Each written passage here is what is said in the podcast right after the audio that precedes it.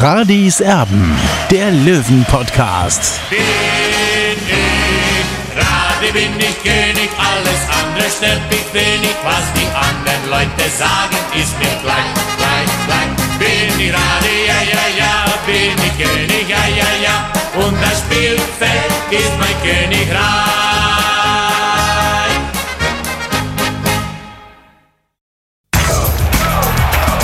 Radis Erben, der Löwen-Podcast. Radis Erben extra. Radiserben, der Löwen-Podcast. Schön, dass ihr mit dabei seid. Hallo und herzlich willkommen. Es gibt wieder einen neuen Trainer an der Grünwalder Straße 114. Er ist Akis Janikis, ein in Nürnberg geborener Grieche, den vermutlich die wenigsten auf dem Zettel hatten. Aber der neue Sportgeschäftsführer Dr. Christian Werner, da war er ganz oben auf dem Zettel und äh, dementsprechend hat er ihn also in seiner ersten Amtshandlung verpflichtet. Tja, was soll man von dieser Personalie halten? Das ist die ganz große Frage. Viele, viele Löwenfans sind skeptisch. Ich nehme mich da nicht aus.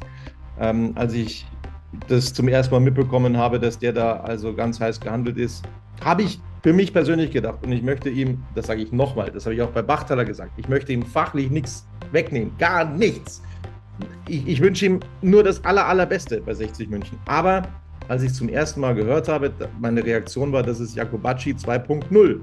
Und so, so deutlich muss ich sagen, ähm, mir hat vor allem eines gestern zu denken gegeben am Rande des Testspiels, dass 60 München 4 zu 1 äh, gestern also äh, gewonnen hat gegen die Österreicher von Tirol. Und äh, ja, da gab es nämlich zwei relativ prominente Besucher und ein Bild, das Kollege Uli Wagner festgehalten hat, nämlich auf einem Bild links Benny Laut und rechts Tobi Schweinsteiger.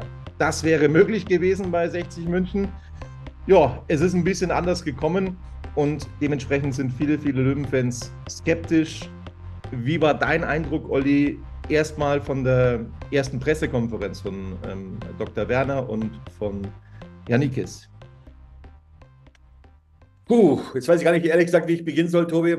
Äh, natürlich habe ich mir was anderes erwartet. Ganz klar, zum einen auf der sportlichen Kommandobrücke als auch bei, beim Trainer. Äh, man muss jetzt den beiden natürlich eine Chance geben. Dr. Christian Werner und auch äh, Agis Janikis.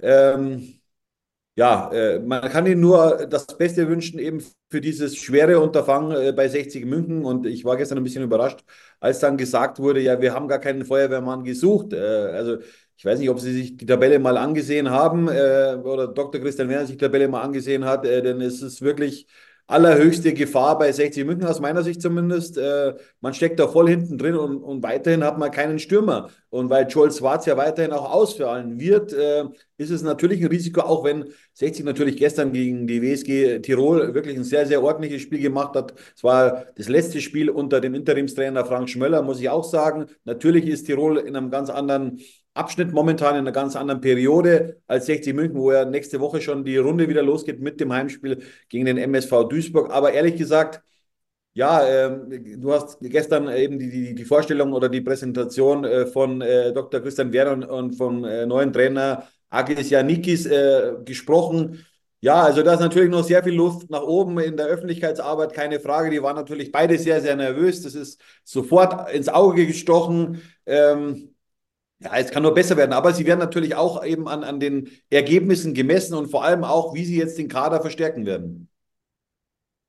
Das ist das eine. Ähm, das andere, was ich sagen will, und, und nochmal, ich, ich hasse diese, wie soll ich sagen, ähm, diese, diese Doppelmoral, die teilweise stattfindet bei 1860 München, wenn ein Tobias Schweinsteiger ähm, bei einem Bayern-Spiel äh, sich fotografiert oder fotografiert wird ähm, und ihm dann falscher Stallgeruch vorgeworfen wird. Genauso könnte man jetzt den Instagram-Account des neuen Löwentrainers durchforsten mit Hashtag Bayern, als er ähm, ein Spiel gegen den VfB Stuttgart sich angeschaut hat. Ja, also um Gottes Willen, das machen wir nicht, weil wir sind nicht so.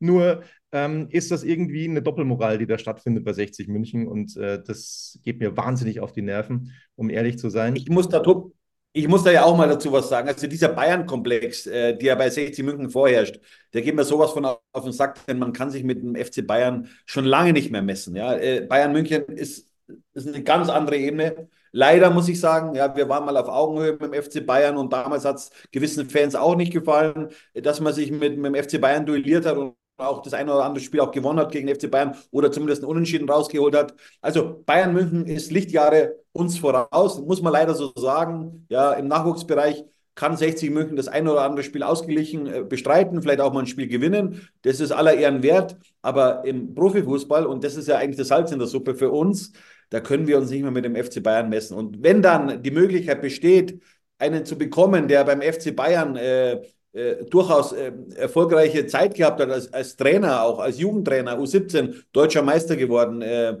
dann äh, U21 äh, erfolgreich bestritten äh, mit einem gewissen Tim Walter, der jetzt beim, beim HSV Trainer ist. Jetzt kann man sagen, ja, der hat auch noch nichts erreicht, aber man beim HSV musste erstmal Trainer werden. Äh, so schaut es aus. Und, und Tobi Schweinsteiger hat vor allem diese, diese lokale Nase auch. Er ist ein super Typ, er ist ein super Mensch. Äh, er hat auch vor allem viel, sehr viel Ahnung von Fußball und er hat auch noch dazu einen sehr prominenten Namen. Ähm, da kann er jetzt natürlich nichts dafür, äh, sein Bruder ist, ist Weltmeister, Basti Schweinsteiger, ist einer der besten deutschen Fußballer der letzten 100 Jahre. Aber wie gesagt, dieser Name hätte auf jeden Fall Zugkraft gehabt bei 60 München äh, und, äh, und, und äh, Tobi mag die Löwen. Er ist ja nicht umsonst auch Mitglied seit äh, 25 Jahren bei den Wendelstein-Löwen. Also ich hätte mir den gut vorstellen können bei 60 München, aber ich denke mal, irgendwann mal vielleicht in der Konstellation auch mit Benny Laut. Die beiden verstehen sich, kennen sich auch von den Bananenflankern und haben natürlich äh, schon äh, oder kennen sich schon seit vielen, vielen Jahren und, und sind auch meines Wissens auch äh, befreundet. Ähm, diese Konstellation kann man sich irgendwann bei 60 München vorstellen, aber halt eben nicht unter einem Präsident Robert Reisinger.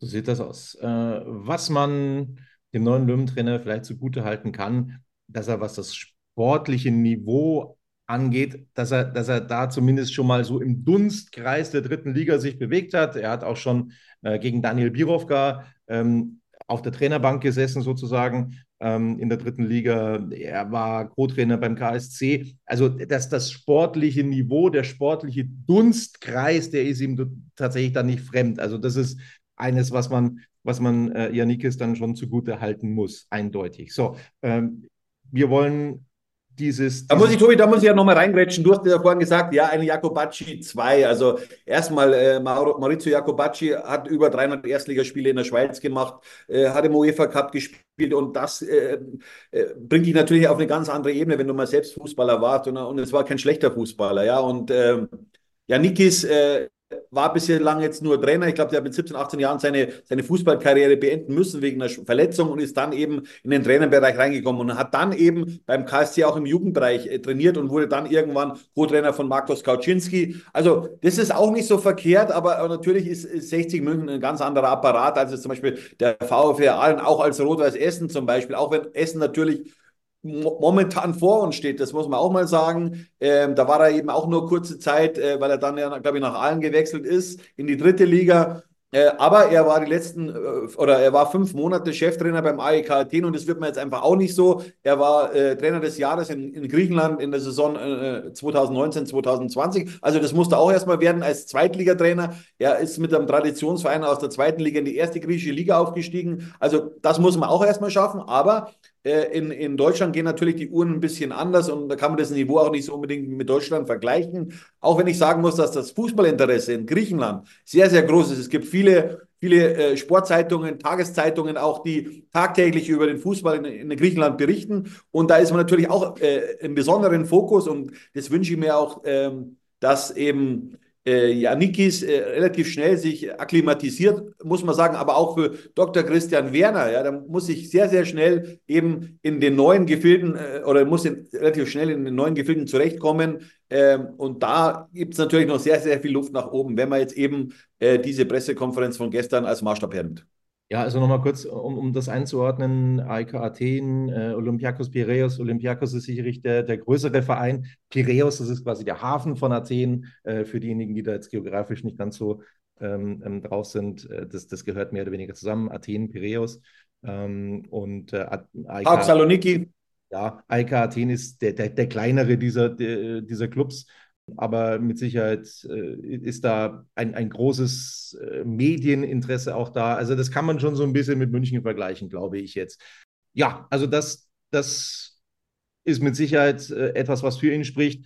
Ähm, du hast gesagt, Jakobacci hat äh, viele, viele Spiele in der ersten Liga gemacht, logischerweise, ja. Aber als ich den Namen da jetzt aufgeploppt äh, gesehen habe, habe ich, war, war das eben mein Gedanke, auch wenn man das natürlich nicht eins zu eins vergleichen kann. Aber ja, wir werden sehen. Also wir drücken ihm ganz fest die Daumen, dass das. Es ist auch, Tobi, es ist auf jeden Fall ein Experiment wieder. Ja, also Jakobacci war ich am Anfang auch sehr skeptisch. Äh, wie gesagt, ich habe mir einen ganz anderen Namen vorgestellt. Eben, es sind, waren genügend Namen eben in der Verlosung. Am Ende wurde es Maurizio Jacobacci, auch aus finanziellen Gründen. Ich finde aber trotzdem, man muss jetzt auch mal Jacobacci ein bisschen in Schutz nehmen. Äh, er hat die Aufgabe nicht so schlecht gemacht und man darf eines nicht vergessen. Natürlich äh, war der ein oder andere Flop jetzt in der Transferpolitik dabei, aber warum ist es so weit gekommen? Aber dieses Thema hatten wir schon des Öfteren, ja. Und, und das größte Problem von 60 München ist, dass es keinen keinen, sage ich mal, zehn Tore-Stürmer gibt momentan im Kader, weil eben Joel Schwarz, der das prinzipiell, dem ich das zutraue, weiterhin verletzt ist seit vielen Monaten und das ist natürlich eine Riesengefahr, ein Risiko für 60 München. Das, was jetzt vielleicht nicht so die allergrößte Werbung von Janikis ist, äh, das ist der Punkteschnitt, den er sich so erarbeitet hat. Ja, also etwas schwierig. Ich, ich versuche das Ganze gerade so ein bisschen zu, überfliegen Rot-Weiß Essen 1,88, Aalen 0,92, dann äh, Janina in Griechenland 1,67, Athen 1,61. Also überragend ist es sicherlich nicht. Ähm, wir hoffen, dass es trotzdem irgendwie dann bei 60 München funktioniert. Ähm, er war übrigens im gleichen Lehrgang wie ein gewisser Julian Nagelsmann, der auch ja, äh, seine Kontakte immer noch an der Grünwalder Straße hat. Logischerweise mittlerweile hat es ein bisschen weiter geschafft wie, wie Nikis. Ja, vielleicht, vielleicht steht das ja unter einem guten Stern dann, ähm, diese Verpflichtung des neuen Löwentrainers. Äh, in Sachen Stallgeruch möchte ich in diesem auch. Lehrgang war übrigens auch, Tobi, in diesem Lehrgang war übrigens auch Holger Bachtaler. Mhm. Bachtaler auch. Der Kreis schließt sich, oder? Ja, ähm, da, da, wurde ich ja angegriffen, so nach dem Motto, ähm, ich hätte ja auch klein angefangen. Ja, äh, nochmal, ich möchte das nochmal, ähm, ich möchte mich jetzt nicht rechtfertigen hier, weil ähm, das, das glaube ich, habe ich nicht nötig, aber ich, ich habe halt so eine gewisse Erwartung ne, an den Trainer bei, bei so einem Verein wie 60 München. Und ähm, es gibt halt so verschiedene, verschiedene Stufen, um das mal zu erklären. Ähm, Traditionsvereine sind da halt ganz vorne mit dabei, große Vereine sind da ganz vorne mit dabei und man muss sich da schon irgendwo auch hocharbeiten. Das habe ich übrigens auch ähm, in meiner Karriere bislang so versucht. Da waren nicht nur zwei Stationen dabei, wie mir das ähm, in einer Kommentarspalte vorgeworfen wurde. Da gab es ein paar mehr Stationen bei mir und ähm, dementsprechend, äh, da wurde ich angegriffen, dementsprechend wollte ich das nochmal richtig stellen. Also es gab mehr als zwei Stationen. Ich glaube, ich kann aus dem Kopf gar nicht mehr alle aufzählen. Olli? Mich würde auch, Tobi, mich würde auch von dir jetzt mal interessieren, wie du die Sache siehst. Es waren ja mehr oder weniger zwei Trainer in der, in der, in der Endverlosung. Äh, zum einen eben Marco Antwerpen, auf der anderen Seite eben äh, Akis Janikis. Äh, warum glaubst du, warum sie 60 München eben nicht äh, gegen oder für Marco Antwerpen ausgesprochen hat? Ganz klar, weil er ein verdammt unbequemer Trainer ist. Also da, da, da, da gibt es so, so ein paar Kandidaten, die sich da ähm, einfach nichts scheren, nichts sagen lassen ähm, mit, mit Löwenvergangenheit, zum Beispiel ein Peter Packold, der zieht sein Ding einfach durch.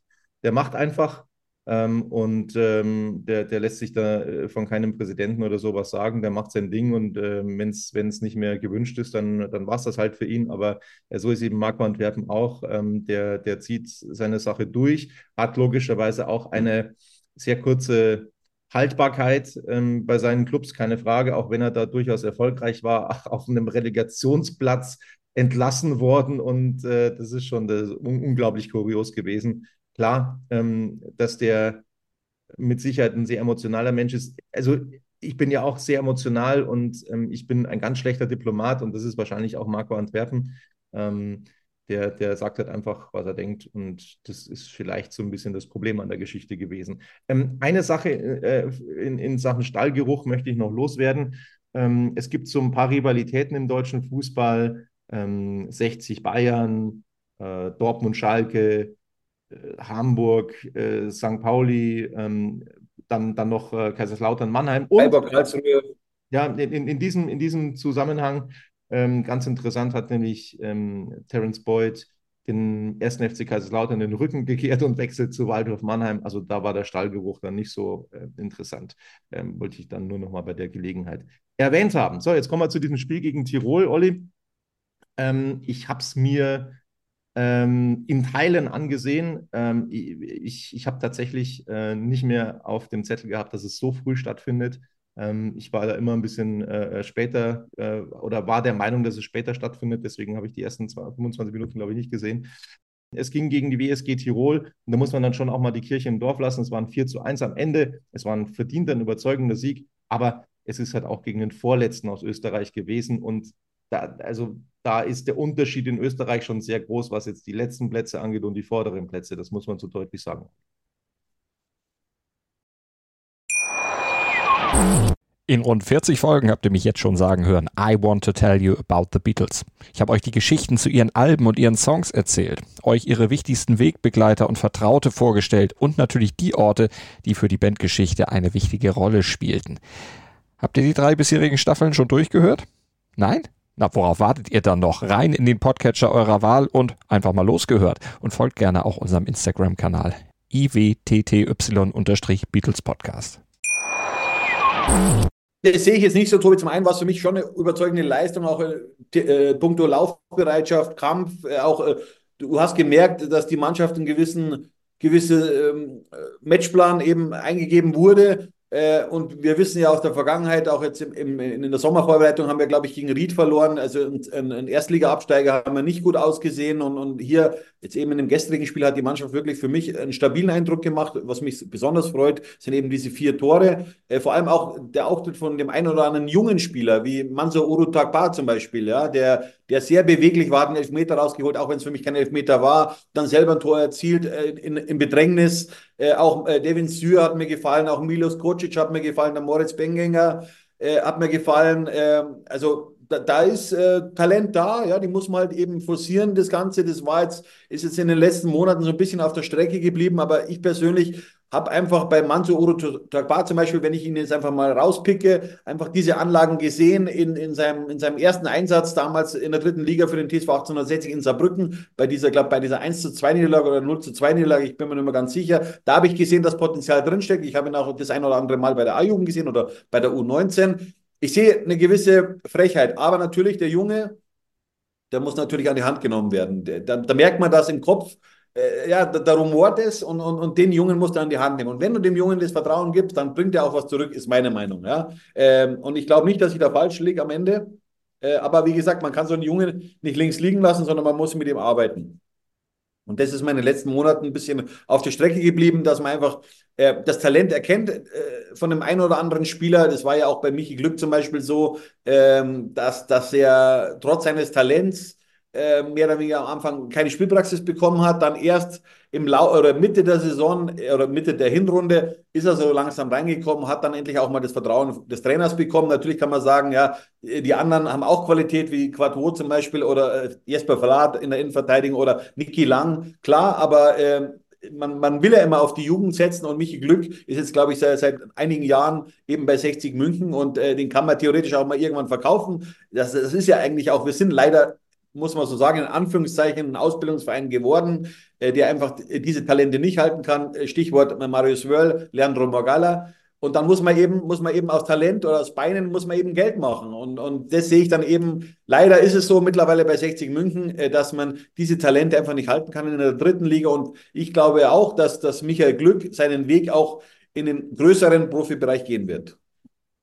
Glaubst du, das ist eine, eine hypothetische Frage, glaubst du, dass 60 München sich sagt, wir gehen jetzt mit ähm, Lackenmacher und Uro Takba in die Rückserie und warten halt dann, bis der Zwarz wieder fit ist? Oder tut sich da noch was?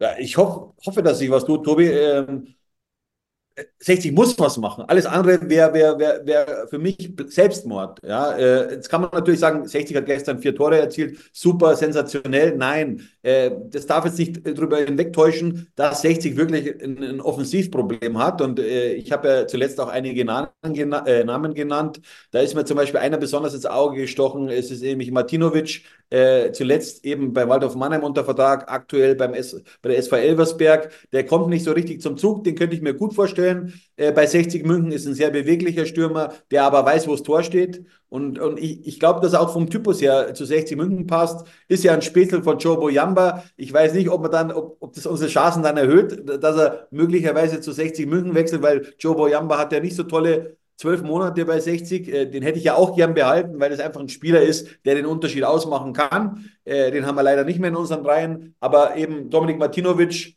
äh, ist ein Knipser, hat aber allerdings, glaube ich, auch schon bei Bayern München gespielt. Es könnte natürlich sein, dass der, der ein oder andere aus dem Verein da reingrätscht und sagt, also wir können doch keinen vom FC Bayern holen. Das weiß ich jetzt nicht, aber prinzipiell würde mir sein Profil gefallen. Ah, hat er den falschen Stallgeruch. Meine Güte, dann wird es nichts. Ähm, wir, wir äh, haben auch gelesen, TAS eventuell eine Option. Was glaubst du? Ist ja, da? Das kann ich mir jetzt ehrlich gesagt nicht vorstellen, äh, aber wie gesagt, da bin ich nicht dabei. Äh, das wurde ja von so einem Fanportal lanciert. Äh, ich kann mir das nicht vorstellen, dass der ein Thema bei 60 München wird. Ähm, da haben wir ähnliche Spieler mit Frenetzi und mit, mit Zeynulahu. Weiß ich nicht, ob das, ob das ein Upgrade ist das mag ich jetzt mal zu bezweifeln. Er hat jetzt in, in Mannheim auch nicht so eine glückliche Zeit. Prinzipiell kann er natürlich kicken, keine Frage. Ähm, aber wer weiß, also äh, prinzipiell sage ich mal, wichtig ist jetzt mal diesen, diesen äh, Zehn-Tore-Stürmer zu verpflichten. Du brauchst so einen Spieler, um einfach dann über dem Strich am Ende zu stehen. Und wenn du den nicht hast, dann bekommst du möglicherweise ein Problem. Wenn wir jetzt mal so die Ausstellung analysieren von gestern, von diesem Testspiel. Ja, das war noch nicht die Ausstellung von Janikis, das ähm, war immer noch die Schmöller-Aufstellung. Aber wenn man jetzt einfach mal auf die Namen schaut, dann hatte das, die ersten, also waren zweimal 60 Minuten, die gespielt wurden im Übrigen, dann hatte das in der ersten Hälfte schon so ein bisschen den Anschein, das sind die größeren Namen, das ist die erste Elf, das sind die kleineren Namen, das ist die zweite Elf. Und das hieße dann auch, dass sich Richter wieder hinten anstellen muss, möglicherweise. Also das glaube ich jetzt nicht. Ähm, für mich war David Richter in der Vorrunde der beste Spieler bei 60 äh, mit äh, Jesper Verlat, auch wenn der Jesper Verlat natürlich in den letzten Wochen eben vor äh, der Winterpause schon das eine oder andere Mal gepasst hat, aber prinzipiell war er für mich der beste Feldspieler bei 60, ja, muss man so sagen. deswegen glaube ich nicht, dass, David Richter jetzt möglicherweise seinen Status Nummer 1 verlieren wird, weil wenn man jetzt ganz auf beide Torhüter ganz klar draufschaut, ja, dann ist eigentlich, dann gibt es keine zwei Meinungen, dann ist David Richter der bessere Torwart. Oder ich glaube, dass Janikis eher auf den Torwart baut, der eben äh, mehr Fußball spielt und da ist dann, kommt dann wieder eben äh, David Richter zum Vorschein. Äh, also ich glaube, das hat jetzt nichts zu sagen. Äh, und jeder Torwart soll auch mal das Gefühl bekommen, die Chance auf die Nummer 1 zu haben, ist ganz klar. Und das hat er eben, hat eben Interimstrainer äh, Frank Schmöller bis gestern eben, äh, eben mit, mit Marco Hiller gemacht, weil er ist ja nicht äh, aufgrund der Leistung rausgeflogen. Jetzt kann man natürlich sagen, Pippins Ried, okay, ist er nicht seinen Mann gestanden als Kapitän, hat den Patzer gemacht äh, äh zum 0-1, okay, aber prinzipiell hat er aus meiner Sicht eine ordentliche Hinrunde gespielt, hat sich fußballerisch auch verbessert, ja, also das muss man schon äh, eben so sagen, es ist so, ja, äh, aber David Richter ist der bessere Fußballer, ist der kompaktere Torwart äh, und deswegen glaube ich schon, dass am Ende David Richter am Ende die Nase vorn haben wird. Dann äh, haben wir ja schon den Abgang von Tassis Bonga erlebt er war gemeinsam mit Frei und Soleimani ähm, in diesem Trio mit drin, die wir ganz klipp und klar äh, als Fehleinkäufe abstempeln mussten. So, bei Bonga ist das bestätigt worden, weil er sich verabschiedet hat. Soleimani und Frei, die kamen in der 92. Minute noch aufs Feld. Das zeigt ja schon auch in gewisser Weise, dass die auf dem Abstellgleis sind. Also möchte man die loswerden? Das kann ich nicht sagen. Äh, äh Marlon Frey hat prinzipiell einen Zweijahresvertrag und er hat aber gestern eine sehr gute Aktion gehabt, die, glaube ich, auch zum, zum 4-1 dann am Ende auch geführt hat. Also, äh, wenn er einen Ball am Fuß hat und er hat Platz, dann kann er wirklich was machen. Das hat man gestern gesehen. Ja, also, er hat ein gutes Auge, habe ich auch schon in der Vorbereitung im Sommer gesagt. Wirklich war er für mich der beste, beste Spieler in der Vorbereitung. Äh, aber dann, äh, wie er dann nach seiner Rotsperre dann äh, plötzlich in die Mannschaft beordert wurde, also das hat nicht, äh, das hat nicht zusammengepasst. Also äh, eben für mich unverständlich, äh, dass er, dass man dann auf der einen Seite zeigt man in der Vorbereitung wirklich eine gute Leistung, auf der anderen Seite dann in der dritten Liga, auf Drittligaebene kommt man überhaupt nicht ins Spiel. Also ich erstmal hätte ich mal und frei nicht verpflichtet, aber das ist jetzt steht jetzt auf einem anderen Blatt Papier. Aber ich fand, er hat in der Vorbereitung eine gute Leistung gezeigt und plötzlich war das alles verflogen. Man hat gedacht, das ist ein anderer Spieler.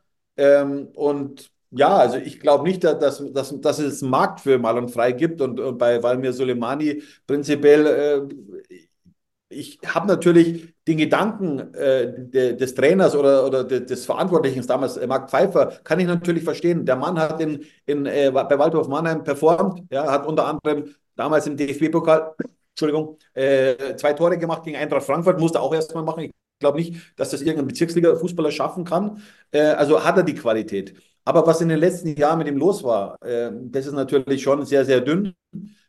Und mir tut es auch ein bisschen leid, weil er ist ein super feiner Kerl, der einfach nicht performen kann, will.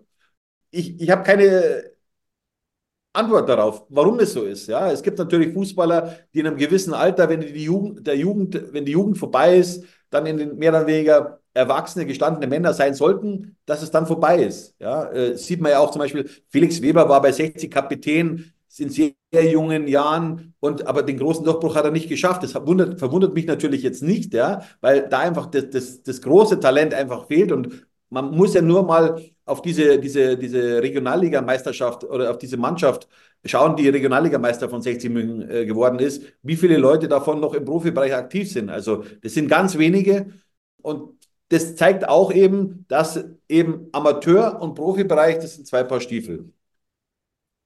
Glaubst du, dass Dr. Christian Werner jetzt noch ein paar Mal sein altes Waldhof-Telefonbuch äh, zückt? Persönlich?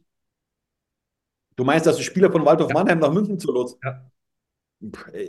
Man, man, muss ja nur schauen, wo Waldhof Mannheim steht. Ja? Also äh, weiß ich nicht, ob jetzt da. Also ich muss sagen, damals, wie Bernhard Rares und, und äh, Jochen Kinz äh, den Waldhof mehr oder weniger äh, wieder aufgebaut haben, dann auch in die dritte Liga geführt haben. Die Mannschaft ist ja damals äh, meines Wissens ja auch äh, in die Corona-Pause als Tabellenzweiter oder Tabellendritter gegangen. Bitte äh, nagel mich jetzt nicht fest. Also da war schon eine richtige Substanz vorhanden.